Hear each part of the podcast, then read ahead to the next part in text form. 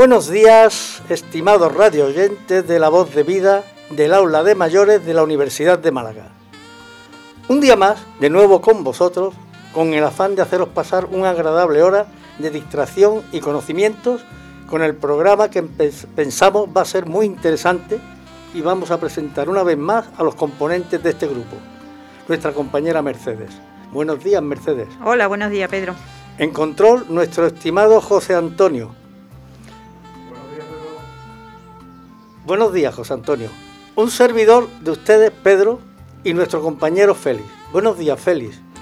Pedro, buenos días. ¿Qué tal estás? Bien. ¿Puedes pasar la información del programa de hoy a nuestros radio oyentes?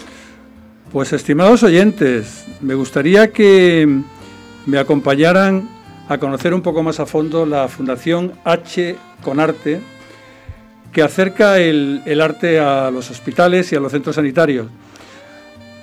Después nuestro compañero Pedro recorrerá Málaga en su ya clásico corte y esta vez lo harás con un industrial que tuvo mucho que decir en el último tercio del siglo XIX sobre la expansión industrial de Málaga.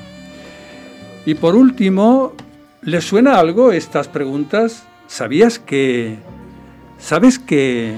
¿Te has enterado que nuestra compañera Mercedes quiere compartir con nosotros si el cotilleo es algo natural al ser humano o es un hecho cultural.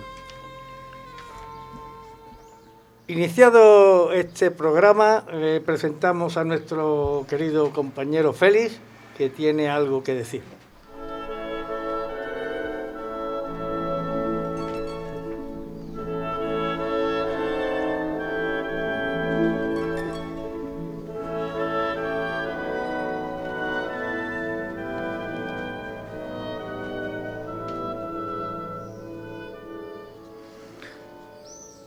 Cuando las personas acudimos a los centros sanitarios, vamos en busca de un diagnóstico o para recibir un tratamiento, pero cada día más nos sorprende gratamente que se ocupen también de nuestro bienestar.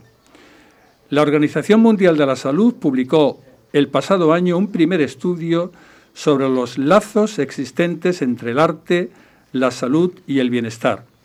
Del análisis de 900 publicaciones científicas a escala mundial se llega a la conclusión de que el arte es capaz de ofrecer elementos para la mejora de la salud física y emocional, tales como la disminución del estrés, un mejor control del dolor y una reducción de estancia en los hospitales, conduciendo todo ello a una mejora incuestionable de la experiencia del paciente.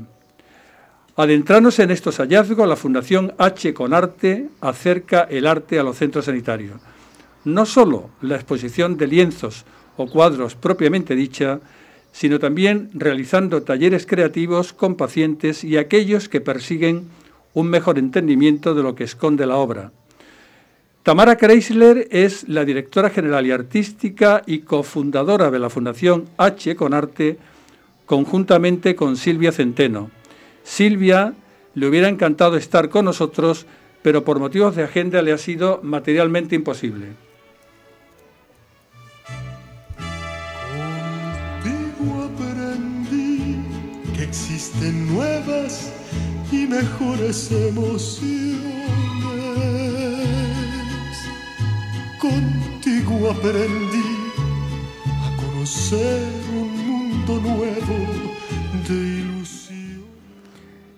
Tamara si ha podido acercarse esta mañana a nuestro programa.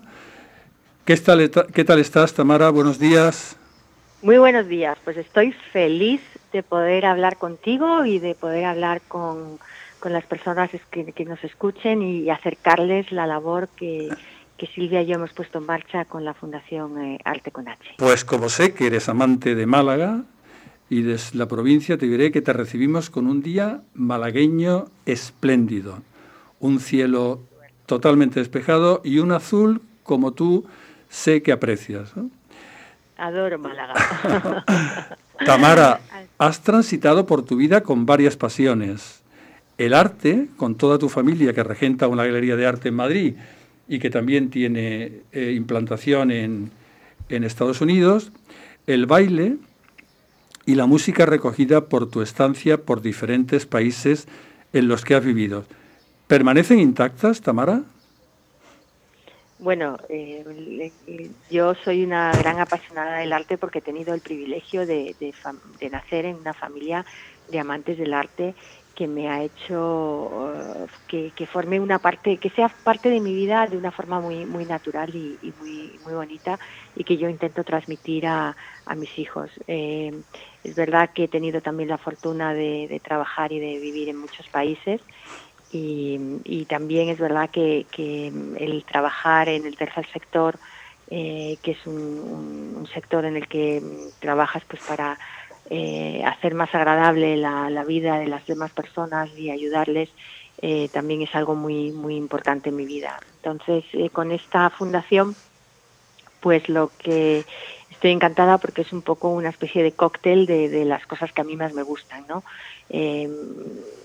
Por mi experiencia en la Fundación Teodora, sé muy bien eh, lo complicadas y duras que pueden ser las estancias en los hospitales y el, llevar arte precisamente a unos espacios que, como tú decías, y, teniendo en cuenta que, por supuesto, el trabajo que hacen nuestros profesionales sanitarios es maravilloso, pero eh, no, no, no, no, deja de, de ser un ambiente en el que normalmente pues entramos preocupados por nuestra salud o por la salud de un, ser querido y en el que eh, pues eh, mm, estamos convencidas de que cuanto más amable pueda ser pues pues más fácil será la estancia y mejor la recuperación. Sin duda, sin duda.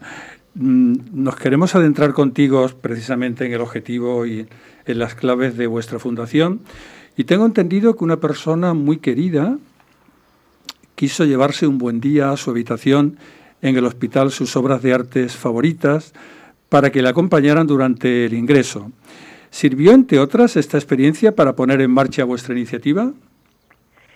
Bueno, mm, sobre todo nosotras nos hemos inspirado en el trabajo que lleva haciendo más de 60 años una, una organización en, Inglaterra que se llama Paintings in Hospitals. Ellos, como te decía, llevan más de 60 años trabajando en cientos eh, centros sanitarios con muchísimas también instituciones artísticas llevando arte a, estos a estos hospitales a estos centros sanitarios eh, en todo el país.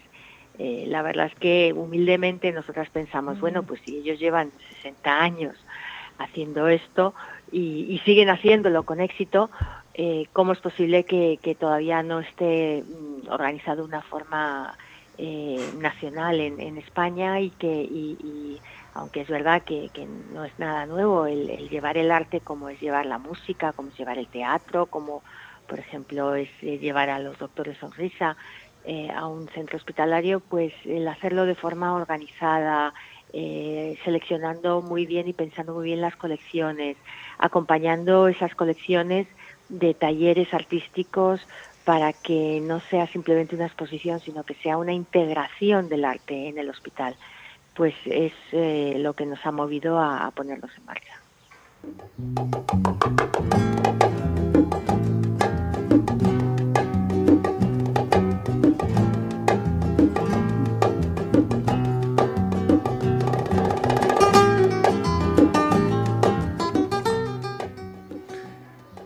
Tamara, Carlos Amor Carlos del Amor, perdón, en su libro Emoción Arte, sugiere ver el cuadro como un fotograma que el observador puede transformar en una película imaginando qué cosas ocurren antes y después. En vuestra experiencia, ¿qué sensaciones podéis apreciar en los pacientes cuando observan la obra en el propio hospital?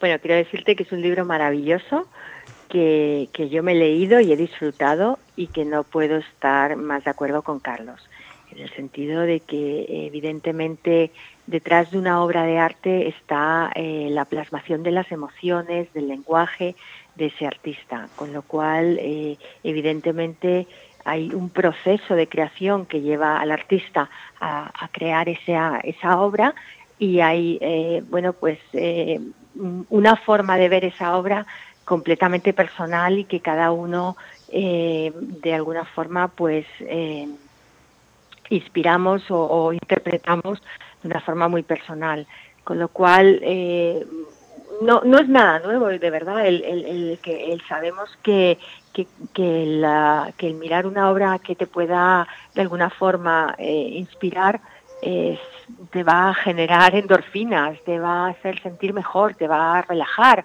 o te va a estimular. Yo creo que es que eh, las reacciones son tan personales como, como cada persona, o sea, cada uno lo vive de, de una manera muy personal y, precisamente eso es lo que también nos gusta, ¿no?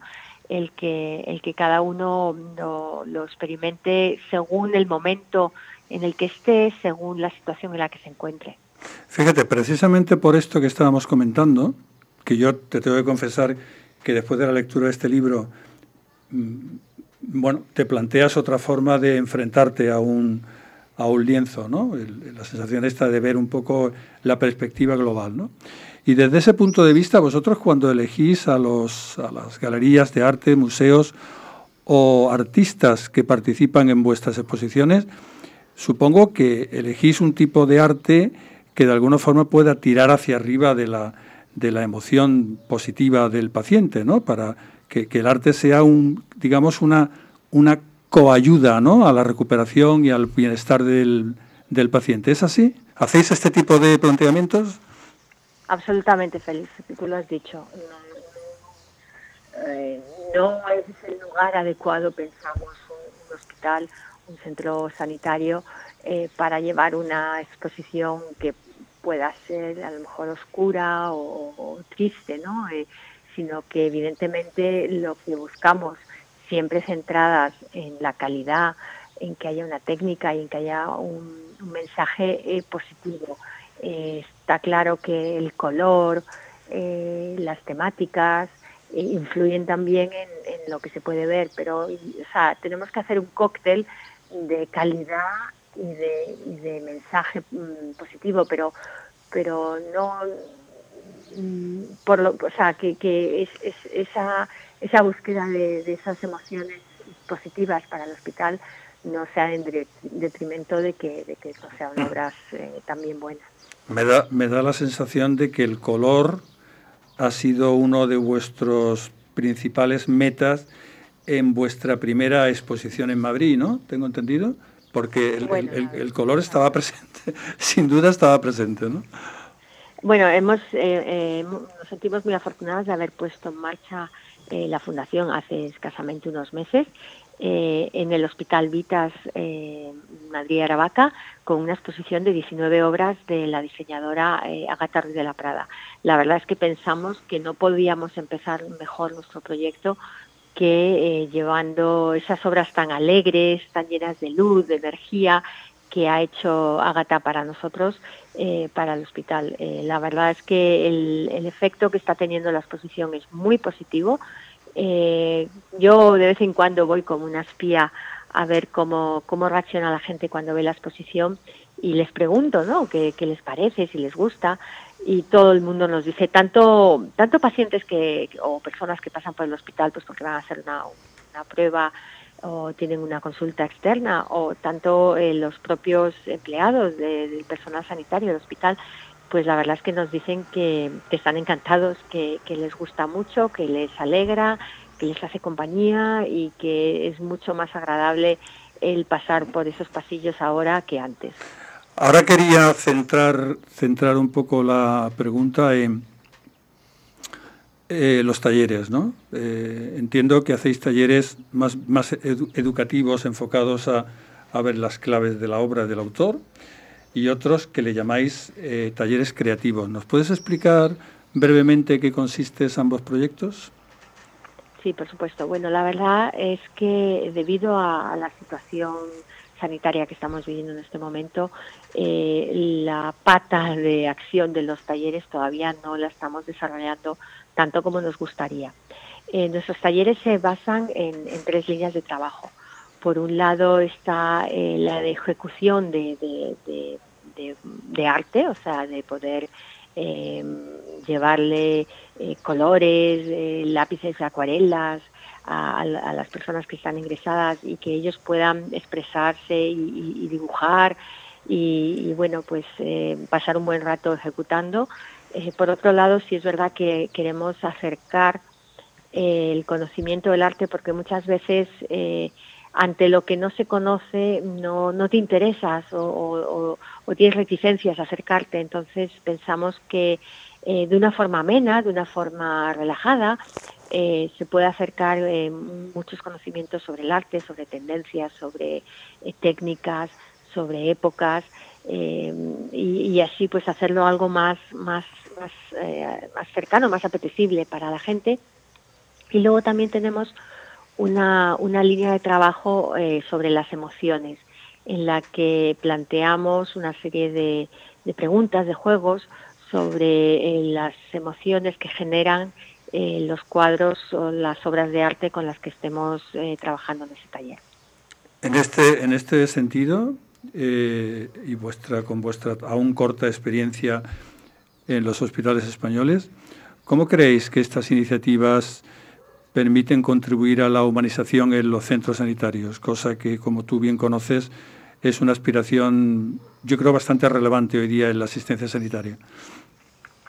Pues estamos convencidos de que somos una gran adición al trabajo que, como decía antes, eh, ya realizan todos los profesionales sanitarios, pero sin duda eh, nuestra, nuestro deseo y nuestra ambición es eh, poco a poco de forma escalonada, de forma correcta, dando pasos firmes, ir llegando al mayor número de, hospitales y de centros sanitarios de, España y que ya nos convirtamos en algo necesario, que una vez que, el arte haya entrado en un hospital ya no vuelva a salir, que eh, las exposiciones eh, sean reclamadas por, por los pacientes y por el personal sanitario como como una parte de, del hospital, igual que piensas que es difícil encontrar una, un hospital sin cafetería, pues eh, ojalá sea imposible encontrar un, hospital en el que no haya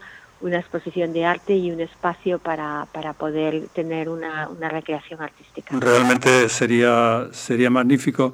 ¿Tú, crees que, se establece un, un nuevo vínculo emocional o un vínculo distinto entre los pacientes y los profesionales del hospital? ¿Habéis notado algún detalle en este sentido? Bueno, que para nosotras todavía es pronto para hacer ningún tipo de, estudio, aunque nos gustaría hacerlo. Pero por supuesto que sabemos que el, hecho de que, este se pueda estar en las paredes de los hospitales facilita la comunicación, eh, entre los pacientes y el personal sanitario.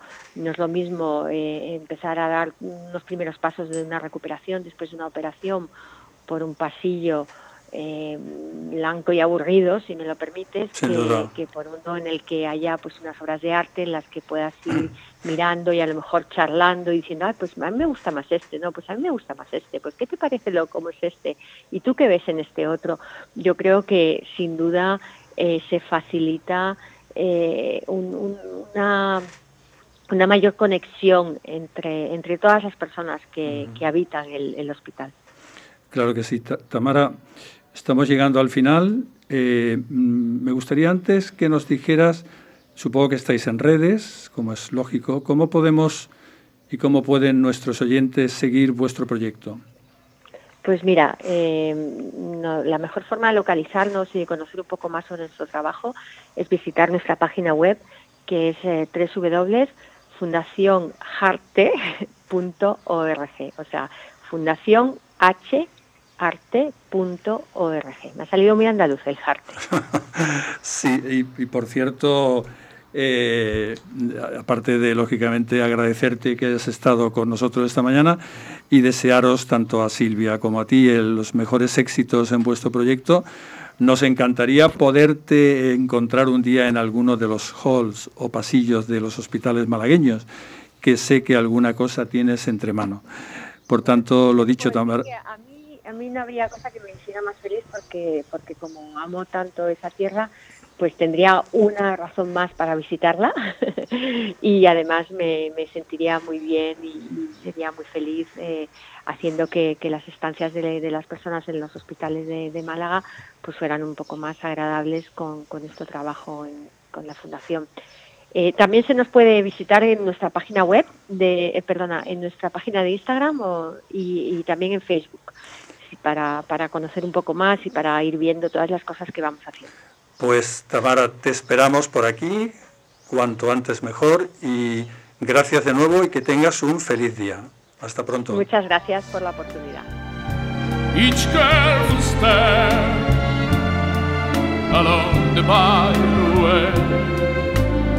and more, much, much more. I did it,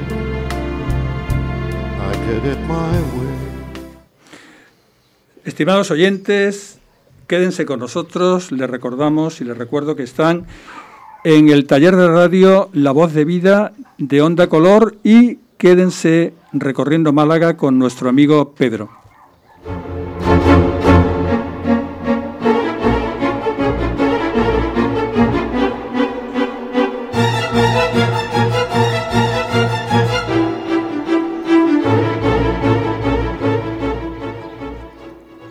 Buenos días, estimado, estimados radioadictos de la voz de vida del aula de mayores de la UMA. Un nuevo día en el que pretendemos atraer vuestra atención con otro relato. En esta ocasión vamos a hablar desde la emisora de radio Onda Color en el dial 107.3 de FM como todos los jueves. Hoy traemos un relato interesante sobre alguien y algo muy importante para la Málaga del primer tercio del siglo XIX y principios del XX. Hablamos de don Jaime Wallace Lau y la industria azucarera de don Martín Larios Herreros.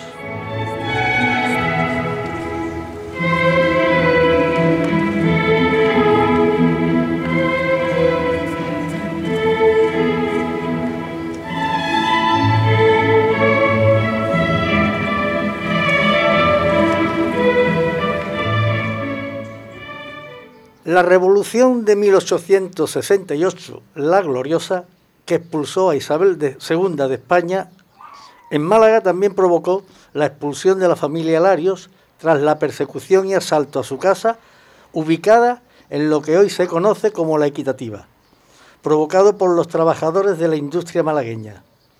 El primer destino en su vida es Gibraltar. De allí marchó la familia a Londres y por último a París en Málaga había dejado Martín Larios dos proyectos apenas iniciados. Uno, la creación de un ingenio azucarero en los campos de Reading y el otro, la finalización del asilo de las Hermanitas de los Pobres, a cuya posterior inauguración, una vez finalizado, no acudió el marqués.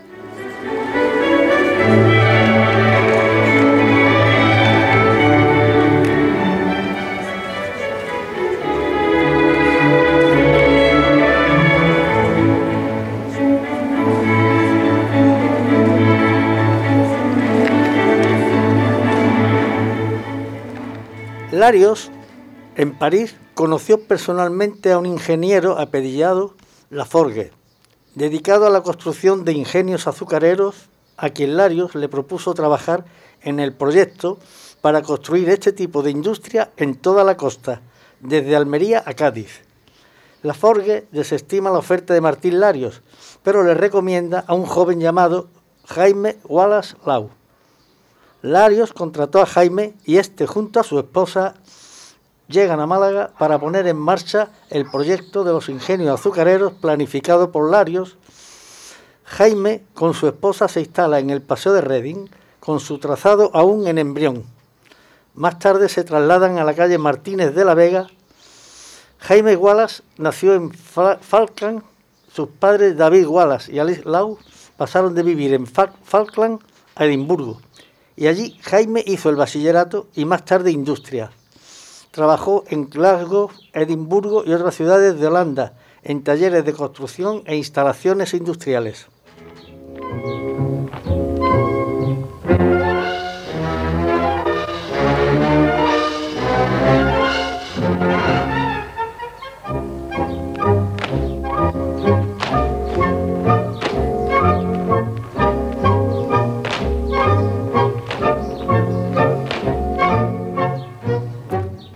Marchó a París, donde bajo la dirección de Lafort montó una azucarera. Los cuatro hijos de Jaime Wallace nacieron en Málaga, Jaime, Felisa, Agustín y Rafael. Agustín y Felisa fallecieron a muy temprana edad, quedando solo Jaime y Rafael. Los Wallace eran una familia más de Málaga y aunque sus padres eran escoceses y francesas, pronto se adaptaron a la vida cotidiana de los malagueños. Sus dos hijos estudiaron en el Instituto Gaona. Jaime obtuvo su título de bachiller en la Universidad Literaria de Granada. Posteriormente hizo la carrera de ingeniero en Edimburgo y Glasgow. En 1905 regresó a Málaga y empezó a trabajar en la dirección del ingenio de la sociedad azucarera que había levantado su padre a las órdenes de Martín Larios a finales del siglo XIX en la carretera de Cádiz.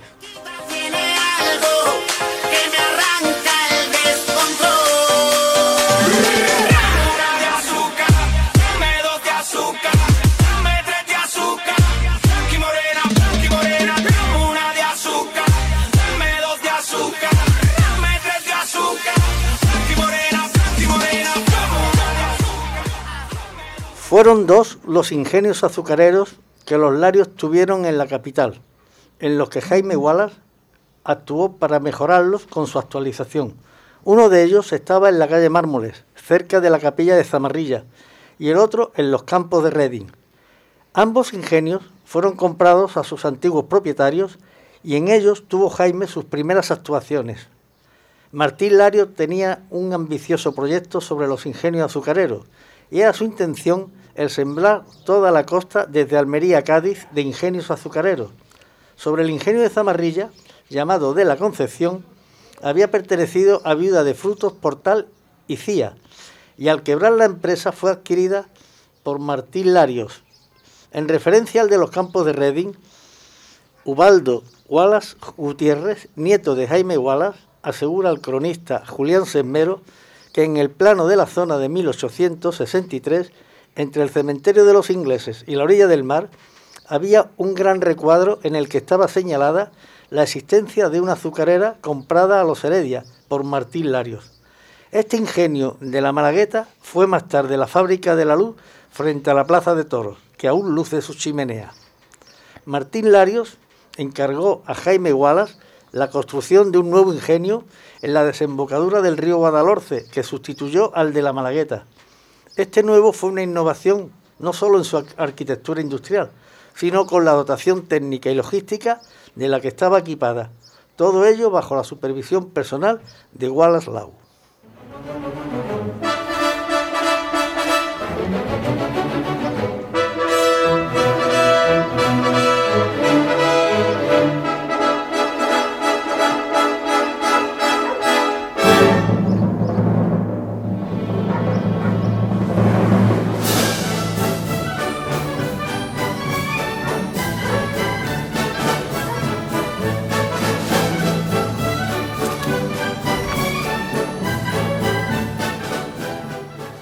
Las inversiones realizadas por Martín Larios en la caña de azúcar, así como a sus diferentes y numerosas fábricas de azúcar e ingenios, fueron espectaculares.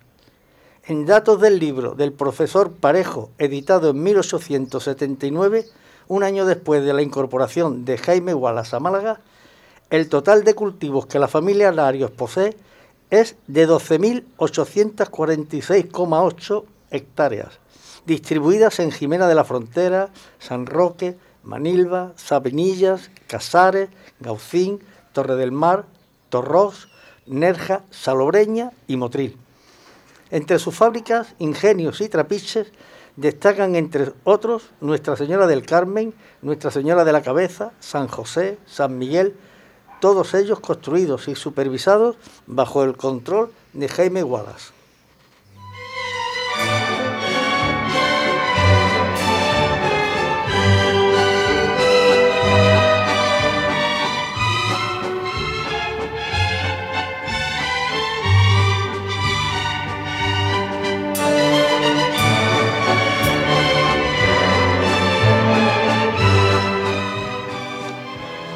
El hijo de Wallace Jaime, que marchó en 1913, vuelve a Málaga en 1928 para hacerse cargo de la construcción de la azucarera Hispania en la desembocadura del río Guadalhorce, sobre las ruinas de la anterior. También se dedicó a la confección de un catálogo inventario de todas las fábricas con el fin de crear un monopolio azucarero. Rafael Wallace fue el último de la saga que trabajó para las azucareras de Málaga. Rafael había hecho en París la carrera de comercio, trabajó para el, Banco Hispanoamericano y fue contable apoderado de los negocios de Gonzalo Simón. En 1928 su hermano Jaime lo llamó para trabajar como administrador de la azucarera Hispania. Jaime Wallace Lau falleció en Málaga en 1917. Sus restos reposan en el cementerio de los ingleses.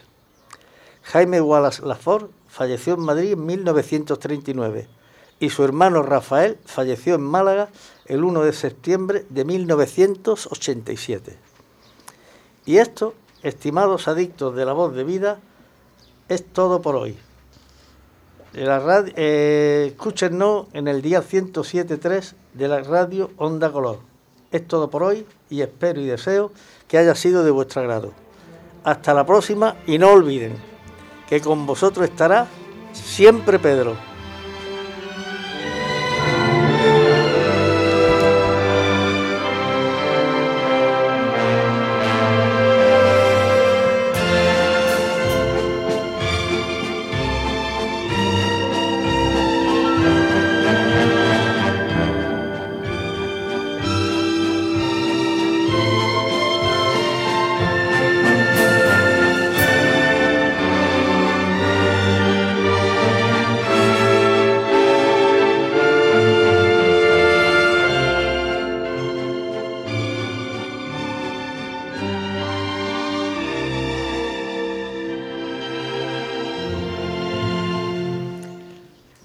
Último, nuestra querida Mercedes va a provocar una tertulia mm, de, aquello que el primo de mi cuñado que vive en el tercero B.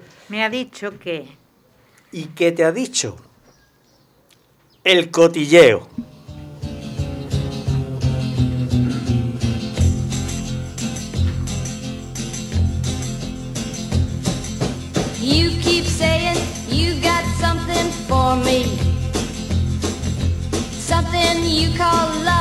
But confess.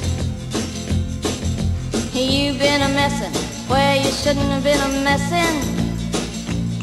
And now someone else is getting your best. Cotilleo significa difusión o intercambio de comentarios indiscretos sobre asuntos ajenos. Cotilla en la RAE tiene dos acepciones una, ajustador que usaban las mujeres formado de lienzo o seda y de ballenas, o sea, un corpiño. Y la segunda acepción es persona amiga de chismes y cuentos. A principios del siglo XIX, durante el reinado de Fernando VII, en Madrid existió una mujer que se llamaba María de la Trinidad, a quien popularmente se la conocía en los barrios bajos madrileños con el mote de tía Cotilla. No se sabe si la llamaban así por el uso de aquel tipo de corpiño o por alguno de sus apellidos. Tía Cotilla era una mujer vulgar y grosera, fanática del absolutismo que se dedicaba a husmear en la vida de sus vecinos, espiando sus movimientos y denunciando a todo aquel que mostraba algún indicio de ser liberal. Se la vinculó con el asesinato de muchas personalidades de ideología liberal.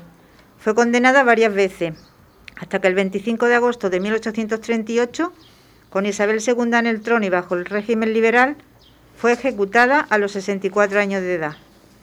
A partir de aquel momento se empezó a usar la palabra cotilla para referirse a las personas, me tomen todo, que les gusta hurgar en las vidas ajenas. Que todos somos cotilla quizás sea una afirmación demasiado tajante, pero es cierto que está en nuestro sino ser curiosos, tener interés por los asuntos que van más allá de nuestras vidas. ¿Pero por qué lo somos? ¿Es algo que tiene su origen en un pasado reciente o siempre existido? Dice el biólogo Juan Luis Arzuaga que el cotilleo está en nuestra biología y somos cotillas desde que cazábamos bisontes. Lo que pasa es que el cotilleo está muy desprestigiado.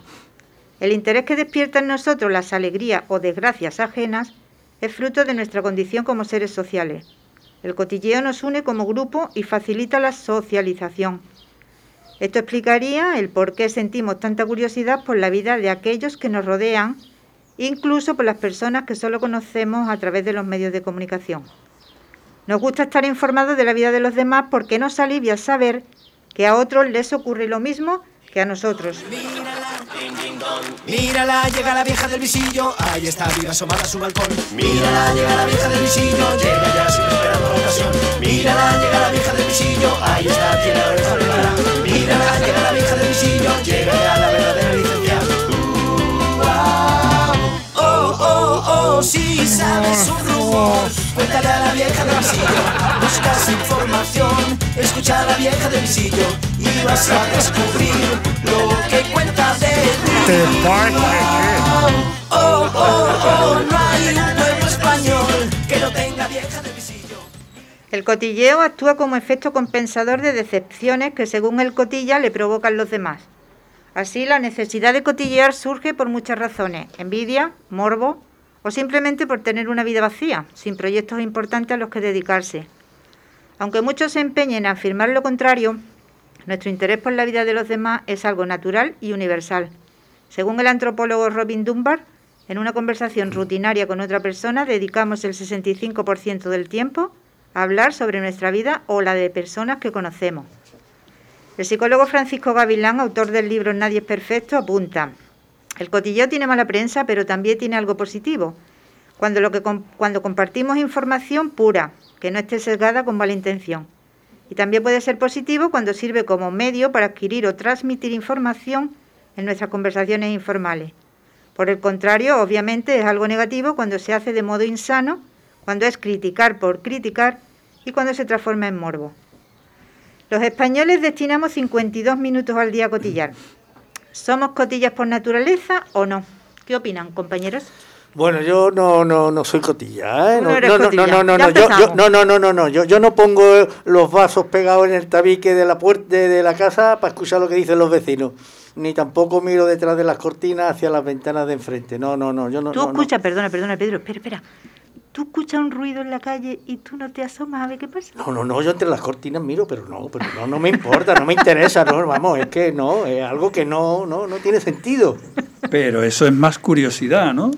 Es curiosidad, no es por yo- ver, a ver qué ha pasado. Cotilleo tiene. Lo, lo importante del cotilleo es que la persona no esté delante de la que tú hablas, ¿no? Es el cotilleo negativo. ese es el cotilleo negativo. No, y el positivo Y también. el cotilleo en general es cuando la persona no está delante. Lo otro, la curiosidad, como tú comentabas, Carmen, esto Mercedes, evidentemente, ¿no? Oye, oye, oye, depende del ruido, ¿no? Porque hay, hay ruido que te da igual que pase, ¿no? Igual, va uno mira, pero no, pero no es por, Por nada. ejemplo, el, el camión- el, el- el coche, el, el autobús de los bomberos, pues ahí sí sales, ¿no? Vamos, volando, ¿no? Sobre no, todo no. si escuchas que la, que la, La sirena que está la cerca. sirena se va parando, se va Lo parando no, y se lo para. que no te molesta ni, ni sale a mirar es cuando sale por la noche el, recogedor de basura, el camión, y empieza Bueno, eso no. Entonces, bueno, eso no, no te preocupa. Bueno, ¿no? Pedro, Pues, tú no eres cotilla, ya. No, no, yo no, yo no, yo no, yo no. Esto te lo vamos a tener, te, te lo tomaremos en cuenta, ¿no? No, no, tenedlo en cuenta que est- estáis seguros conmigo, ¿eh? Te lo Que tomaremos. El cotilleo es una cosa que, que vamos, que, Que no, no me va pri- contigo. Hombre, un primo mío, cuñado de, de, de un amigo, cuñado de un amigo también. O sea, un mutuo, en fin, me cuenta cosas, pero está trabajando en Hacienda y demás, pero no, vamos, no. Tú no cuentas a los demás nada, tú te no, quedas no, con no, eso. no, yo lo único que esto, que, que nos van a dar una paga ahora con lo del COVID virus, nos van a dar una paga a Hacienda. Pero vamos, eso me lo ha dicho un cuñado de un primo mío que, eh, que está trabajando en Hacienda, pero que resulta que no, que es su cuñada la que trabaja en Hacienda y él le pasa la información. Ahora me acaba de llegar un mensaje de una compañera nuestra del grupo 2 y me ha insistido mucho que no hagamos ninguna crítica, ningún comentario de ellos, ya que no están aquí. Yo le he dicho que No, no, no, son muy buena no, gente, no, son no, muy buena gente, mira, me- son buenísimos. Absolutamente, Peña, son Peña, es, buenas. Peña es genial. Pedro, espero que repita lo mismo cuando apagues los micrófonos, porque seguro que tu comentario será otro completamente distinto. Venga, hombre, hombre, soy, soy, soy, no soy río. venga, Santiago, soy y, Río. Santiago y Carmen, os queremos igual. Mucho, Eh, mucho, mucho, mucho, como Oye, ¿pensáis. Pedro, Pedro, Pedro, Pedro, ¿pensáis que es solo cosa de mujeres o los hombres Eh, también pero, son muy perdóname. Mercedes, antes cuando os estabais refiriendo al tema de cotilleo, de la curiosidad, eh, yo me quería referir a, a lo que tú querías un poco expresar como cotilleo. Mi padre siempre me comentaba que cuando él salía con mi madre, eh, vivían en lo que es un puerto pesquero y entonces la, la calle principal eh, no estaban asfaltadas y lo que tiraban era las cáscaras de las conchas de- del marisco. Entonces, cuando mi padre atravesaba el pueblo de un lado a otro para ir a ver a mi madre, cuando iba pisando, eso soltaba clac, clac. Se asomaban, por y entonces, supuesto. no, no, no es que se asomaran, dices que no había un visillo que no se abriera. La vieja del O visillo. sea, era todo el pueblo, o sea, que ahí no es que hubiera una como en la canción, ahí es que eran todas. Y yo creo que todos tenemos algo de cotillas. Pero lo- los hombres no somos cotillas, que va, que va, que va, que va. Los Sí, pero ahora que ha sacado mm, José Antonio la- el, el tema de los pueblos, ¿pensáis que en los pueblos son más cotillas que en las grandes ciudades? No estoy de acuerdo, no estoy de acuerdo tampoco. Los pueblos, cotillas en los pueblos, por favor. Yo creo que el tamaño hace, ¿no? Sí, por correcto. favor. ¿No? El tamaño Correcto. pequeño Vamos. hace más que la gente interaccione más. Lo que ¿no? pasa es que saben dónde vas, con quién vas, dónde, a qué hora te acuestas. Sí, pero eso porque es una ciudad más impersonal que lo que Claro, es un pueblo. pero incluso en, la, claro. incluso en la ciudad, en la ciudad también, los barrios también te conocen y saben con quién te mueves, por dónde, con qué, de qué manera. No, no, si de cotilla, no, eso de cotilla, eso es un infundio. Es verdad, es verdad, Mercedes, que distiende, ¿no?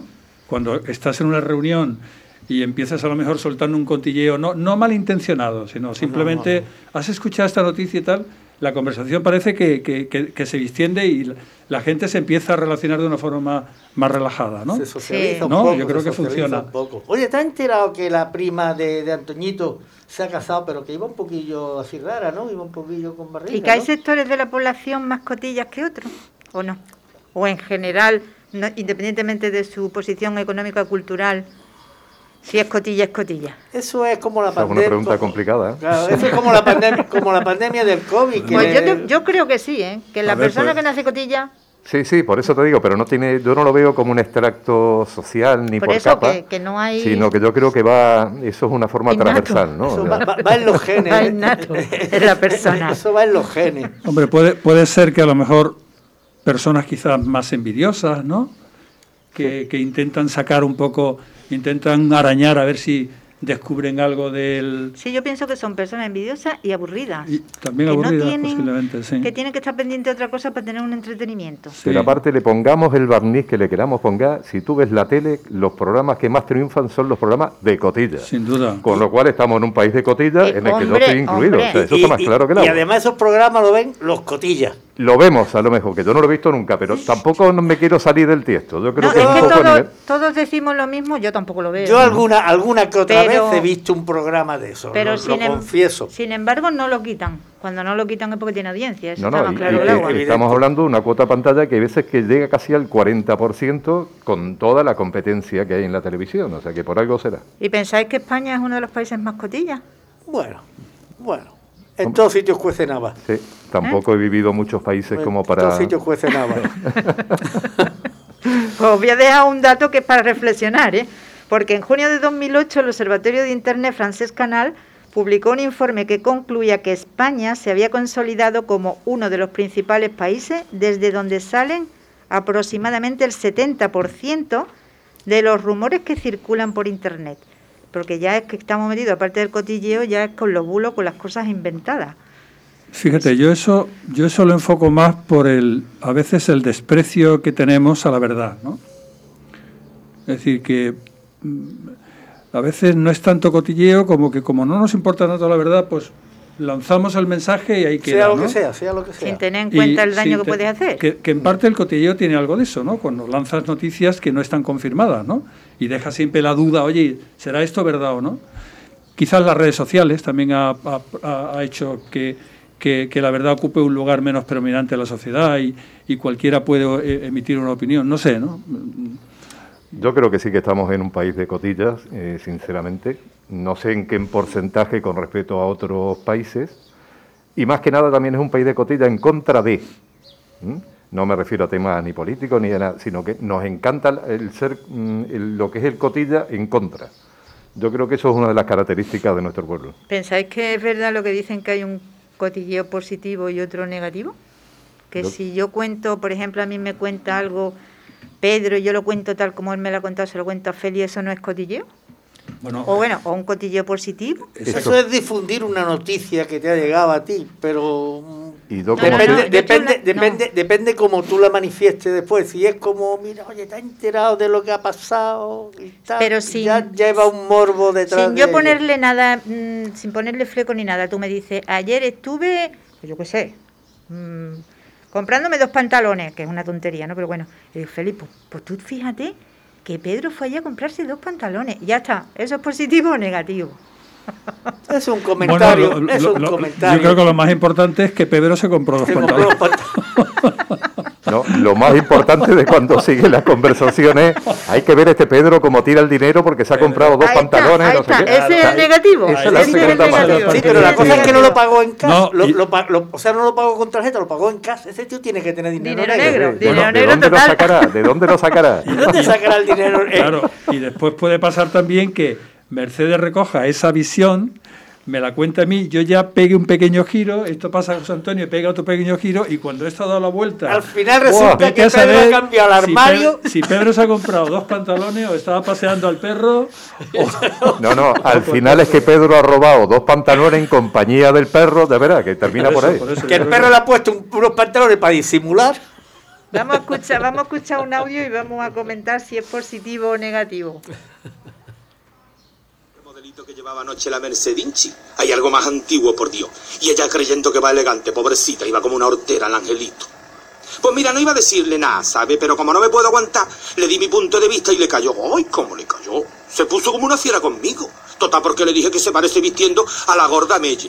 Que no es para tanto, mujer, la opinión es libre. Que molesta, pero si es verdad, hija, si, si te saca de quicio, si se viste de un antiguo que ya no se lleva, si desde que vio el Love Story parece que le viste un anticuario, cuida con la mujer. La Mercedinchi. La La Mercedinchi. Sí, eso, es- eso es igual que el refrán de aunque la mora se vista de seda. O sea, También es un cotilleo. ¿Es cotillo positivo o negativo? Porque está Eso- hablando con otra. Eso es negativo. Negativo, Eso es ¿verdad? negativo Da un poco así de. Sí, sí, oh, de la típica cotilla. Sí. ¿Y tenéis algún vecino, alguna vecina que sepáis que, que os controla? En Yo- mi casa hay una vecina que sabe hasta la fecha de nacimiento de cada uno de los vecinos que vivimos en la escalera y somos 18. Madre mía. yo tengo un, Qué memoria. Pero vamos, Un resto- sabe a la hora que sale, a la hora que entra. lo que un compra, restaurante lo que de Málaga compra. que el que el, el dueño es un encanto de persona, pero es un cotilla. Es decir, eh, igual está sentado y te llama y te dice, oye, Fe- Feli, ¿tú, ¿tú conoces a ese que está en la mesa de allí? ¿Tú no sabes quién es? Y lo mismo va al otro y le dice lo mismo de ti. Es decir, sí, quizás sea yo ahora mismo de las personas así más, más cotillas que conozco, ¿no? Que tampoco va con maldad, ¿no? Sino que el hombre le gusta... Disfruta con eso. Disfruta con eso, ¿no? Se entretiene. No Sí, tiene otra cosa que hacer. Pero también es verdad que mm, como que la palabra cotilla siempre estamos identificando lo que son mujeres, o por lo menos todos cuando hablamos un tema de cotilla, eh, realmente la- ahí, ahí sí que estaría de acuerdo con el lenguaje inclusivo de cotilla y cotillo, ¿eh? porque, Y cotille. porque yo que me he movido siempre en ámbitos laborales mm, de hombre, en los barcos principalmente, te puedo asegurar que hay mm, igual o más cotillas masculinos que femeninos. Sin lugar a duda. De hecho, tú vas ahora a algunas peluquerías de caballero y a lo mejor no tienes el expansión, pero tienes el lectura y el hola, ¿no? Fíjate. Totalmente, Claro. correcto, correcto. Que además es cultura general, cuidado, ¿eh? Sí, sí, sí, que no es despreciativo, vamos. Que leerse claro. un hola cada mes no pasa nada, todo lo contrario, ¿no? Bueno, yo, yo he trabajado con un grupo de compañeros, éramos cincuenta y tantos, y dentro de esos cincuenta y tantos había cotilleos, cotilleos sobre el trabajo, sobre los jefes, sobre los compañeros compañeras.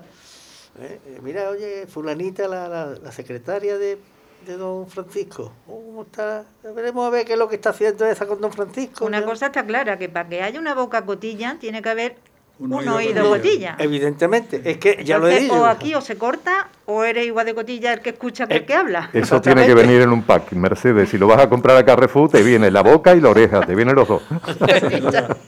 Lo más nocivo, lo más nocivo yo creo que es lo que está basado en la envidia y en la cobardía. Yo creo que muchas veces hablamos de gente cuando no están delante porque nos faltan arrestos para Pero eso, de- eso ya no- decirle una eso opinión. ya no es cotilleo. Bueno, eh, Eso entra dentro del tema del, del golferío. No, pero yo estoy de acuerdo un poquito con Félix. ¿eh? El- quizás el tema cotilla, que es lo que estábamos hablando, que es un comentario más que nada a la espalda de la persona a la que estás criticando, creo que tiene algo de componente de cobardía también. Sí, ¿no? sí, claro. claro. Cuando las cosas hay que decirlas a la cara. Pero eso es más bien, eso, bajo mi punto de vista, es un, un golferío. No Entonces tiene- vosotros que no sois cotilla, Bueno, ¿quién ha dicho? No, no, ¿quién un Pedro ha dicho que no es cotilla. ¿Pedro? Los demás ninguno te hemos dicho que no, ¿eh? No, no, yo no, yo no. ¿Ya habéis- Yo, no pongo No el vaso en el tabique para escuchar lo que dicen los No, vecinos. yo- Es más, Mercedes, ¿sabes qué te digo? ¿Qué me dices? Que me da que Pedro es cotilla. ¿En qué lo habéis notado? En el momento que, que ¿En, dices, en qué lo habéis notado? ¿sabes que te digo? Ya una hace... Claro. A ver qué me va a contar, a ver qué me va a decir. excusate unos petitas. Oye, pero vosotros sabéis que hay animales que son cotillas también, porque eh, mi hija ha adoptado lo que es una perra, una podenca, y cuando la saco de paseo, la tía no es feliz andando, sino que se va parando en cada portal, pone las patas, se pone a mirar, se sube, no sé qué. Sí, yo voy a salir, como yo también soy cotilla, vamos los dos encantados la vida al paseo, vamos. Pero te cuenta lo que ve la, la, la Podenco. ¿Cómo? Que si te cuenta lo que ve la Podenco. Eh, por seña, Pedro. Pero no porque ya sea torpe, sino que el torpe soy yo, ¿no? Todavía no he aprendido el habla de los perros. Pedro, tú que no eres cotilla, cuando tú ves que alguien te está hablando más de lo normal de otra persona, ¿qué haces? ¿Cómo lo cortas? Mm, En este punto, sinceramente, ya hablando en serio, Sí eres mm, cotilla. No, Ah. no, Ah, no, no, no. me gusta, no me gusta que vengan, que me vengan con cotillos. No, no es una cosa que me agrade, porque entre otras cosas no me gusta a mí tampoco de, de cotillar. Sinceramente, no, no, no soy muy cotilla. Soy algo, puedo ser algo cotilla, pero no muy cotilla. Es que Ni yo me creo, gusta- yo ni creo me que en el fondo, tampoco- porque si, mm, pues lo, como ha dicho él, ¿no? Si yo digo ahora mismo, oye, ¿sabéis lo que me dijo ayer Fran? Seguro que los tres. Vamos a poner ¿Qué? Sí, sí. Es pero eso es mm, un Curiosidad interés, también, un ¿no? interés, un interés curioso. Entonces, entonces, ¿dónde está la línea entre la curiosidad es y una, el cotilleo? una línea como entre el odio y el amor. Pues yo creo que emites, de alguna forma emites un juicio, ¿no?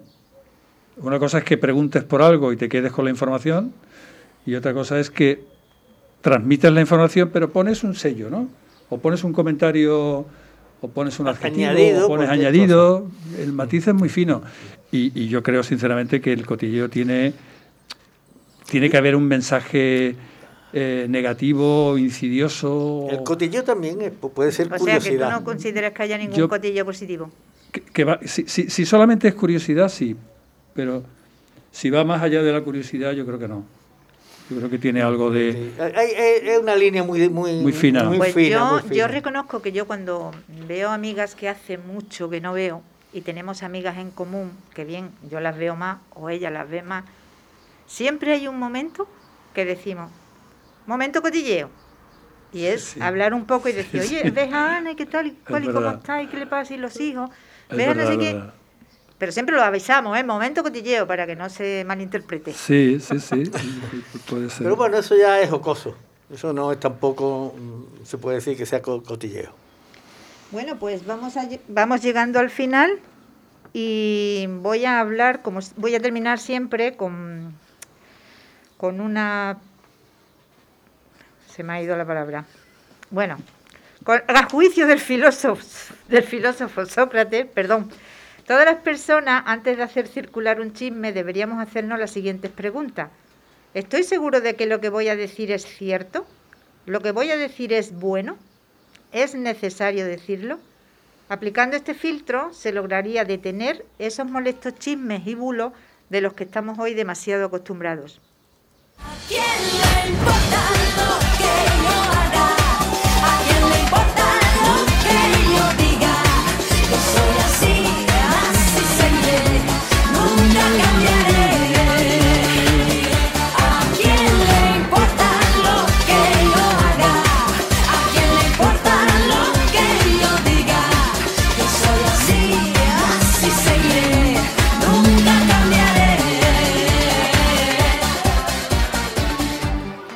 Y esto, queridos radio oyentes, es todo por hoy. Esperamos haber cubierto las expectativas y que el programa haya sido de vuestro agrado. Y recordad que podéis escucharnos en directo todos los jueves de 10 a 11 de la mañana en Onda Color en el dial 107.3 de vuestro receptor. También en Spotify, iVoox, La Voz de Vida y la página web de Onda Color. A continuación, damos paso a las noticias de Onda Color. Feliz día, hasta pronto.